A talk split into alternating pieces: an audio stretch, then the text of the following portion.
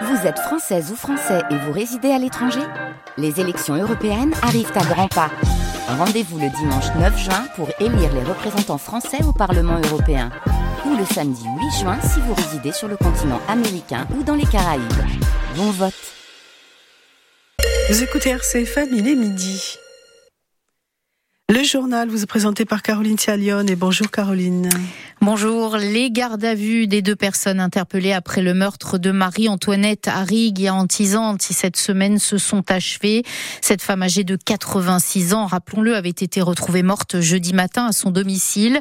Au final, il n'y a que l'homme présenté comme le fils de la victime qui a été déféré au parquet de Bastia ce matin, Christophe Giudicelli. Oui, à l'issue de ces auditions, le fils de la victime a reconnu avoir mortellement mais involontairement blessé sa mère à l'aide d'un couteau.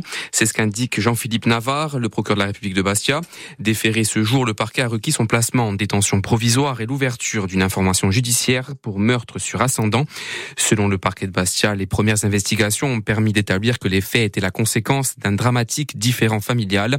On n'en sait pas plus actuellement sur le mobile. La poursuite des investigations devrait permettre de préciser les circonstances et le contexte exact des faits, indique le procureur, de la République. Pour rappel, le corps sans vie de Marie-Antoinette Arrigue, âgée de 86 ans, avait été retrouvé jeudi matin chez elle, dans une maison isolée sur la commune d'Antizanti. Un drame qui avait ému, qui a ému hein, la micro-région et même au-delà.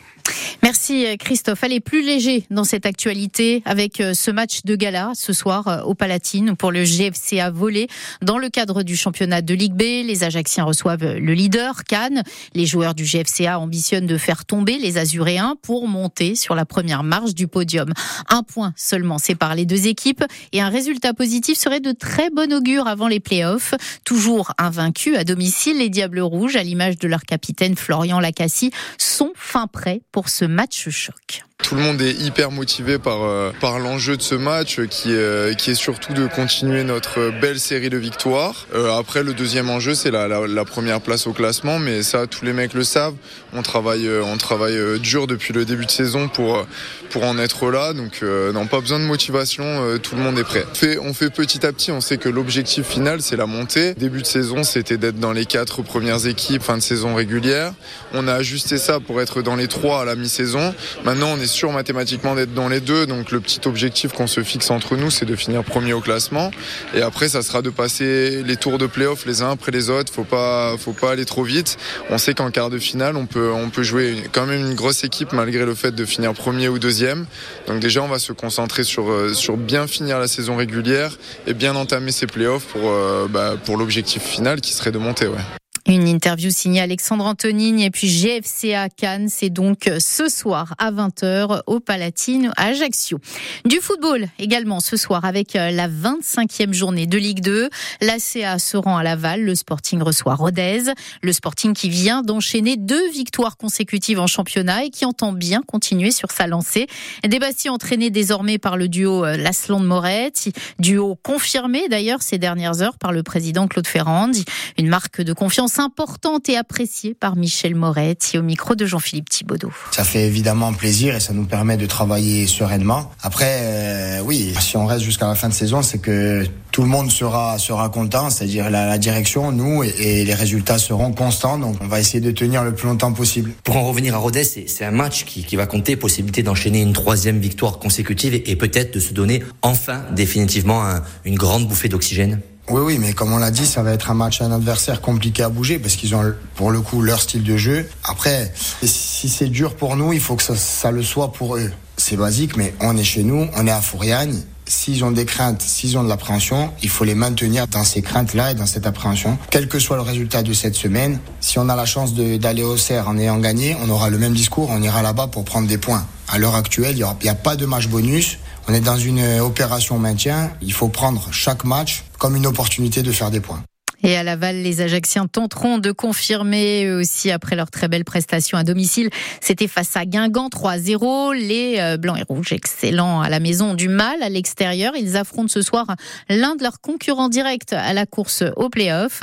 Olivier Pantalone, l'entraîneur, affiche un bel état d'esprit, ses ambitions, une troisième place. On l'écoute au micro d'Alexandre Anthony. Aujourd'hui, on est rentré dans une phase, compte tenu de notre classement, qui euh, nous donne envie d'aller voir plus haut, nous donnant l'ambition d'aller chercher une fin de saison palpitante. En l'occurrence, là, c'était un adversaire direct. Donc, il faut peut-être oublier un petit peu ou tenir compte de ce qui a été fait à l'extérieur et qui n'a pas fonctionné, oublier nos, mauvais résultats et puis y aller avec l'ambition de, de, réussir justement un match qui nous permettrait de nourrir nos ambitions. Mais viser à troisième place. Aujourd'hui, on a 4 points de retard sur le troisième, 10 points sur le second et voire plus sur le, sur le premier. Rattraper deux équipes qui, qui comptent 10 points d'avance, qui sont en tête et qui, qui tournent bien, ça risque d'être beaucoup plus compliqué. 4 points, c'est réalisable, mais ça passe justement par euh, la réalisation de très bons résultats, notamment à l'extérieur. Voilà, deux matchs à suivre. Sporting Rodez, Laval ACA, deux rencontres en direct sur France Bleu, RCFM. Ce soir, ce sera à partir de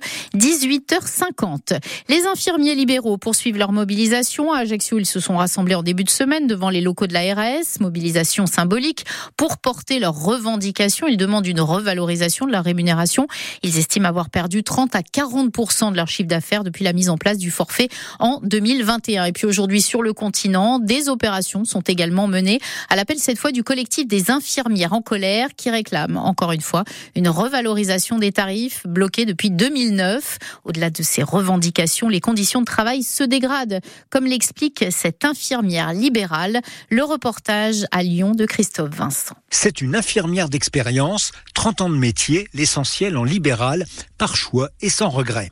Mais depuis 5 Cécile Védrine a vu ses revenus baisser et la réévaluation récente de l'indemnité de déplacement, plus 25 centimes, ne change rien. Actuellement, le coucher est simplement euh, considéré comme un acte de déplacement. Donc une personne, euh, le soir chez qui on va, qui est dépendante, euh, où il faut la lever, la changer, la mettre en chemise de nuit, l'emmener aux toilettes, la coucher, ça peut prendre 20-25 minutes pour 2,75 euros. Franchement, je sais qu'il y a des cabinets qui refusent ce genre de soins parce qu'il ne s'est pas assez payé. Avec une population vieillissante, il faut parfois se muer en assistante sociale et démarcher à la place des familles, en plus d'autres tâches. Il y a plein de petites choses qu'on fait parce que parce qu'on est sympa, mais qui sont pas de notre rôle propre faire chauffer la soupe, préparer le petit déjeuner, descendre des poubelles. Je suis infirmière, je suis pas, voilà, ça, ça déborde. Alors oui, bien sûr qu'on peut le faire, mais je trouve qu'avant c'était, c'était pas comme ça. On est en première ligne, ajoute-t-elle. Sans nous, beaucoup iraient à l'hôpital ou en EHPAD